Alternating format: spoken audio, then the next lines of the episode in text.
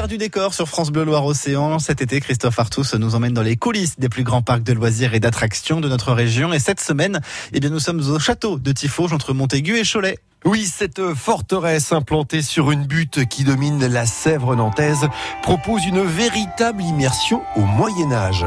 Je vous propose de découvrir l'histoire de ce site en compagnie de Raphaël Guélin, l'un des guides du château.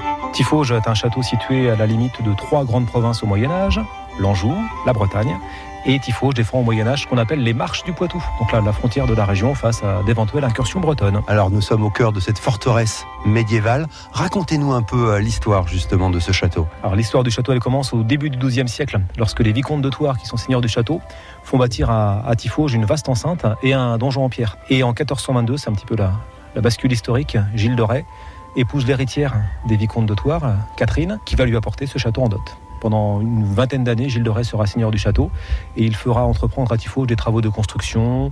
Euh, il fait surélever le donjon, il bâtit un vaste logis à l'intérieur et il encercle son château d'une douve. Rappelez-nous un peu qui est Gilles de Rais. Ah, c'est un personnage à une double facette, on va dire. Un grand chevalier, compagnon d'armes de Jeanne d'Arc. Gilles a participé à de nombreux sièges pendant la guerre de Cent Ans.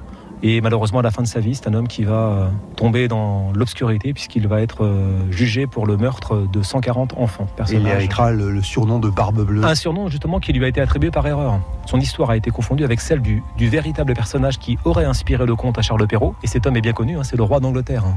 Henri VIII, alors qui lui a vécu au XVIe siècle et qui a fait exécuter, alors non pas, comme on le dit dans le conte, six ou sept de ses femmes, mais seulement si je puis dire, hein, c'est dit sur le ton de l'humour, hein, seulement deux. Donc avec le temps, l'histoire de ces deux personnages a été mélangée et depuis, tous les deux sont surnommés Barbe Bleue. Où sommes-nous là précisément dans cette forteresse? Alors nous sommes là à proximité d'une chapelle, la chapelle Saint-Vincent. Alors c'est un des bâtiments le, les plus anciens de, de Tifauge, hein, puisque avant même que la chapelle ne soit mise en place et de, ne devienne seigneuriale, castrale, euh, c'était en fait un prieuré qui était installé euh, sur les hauteurs de Tifauge.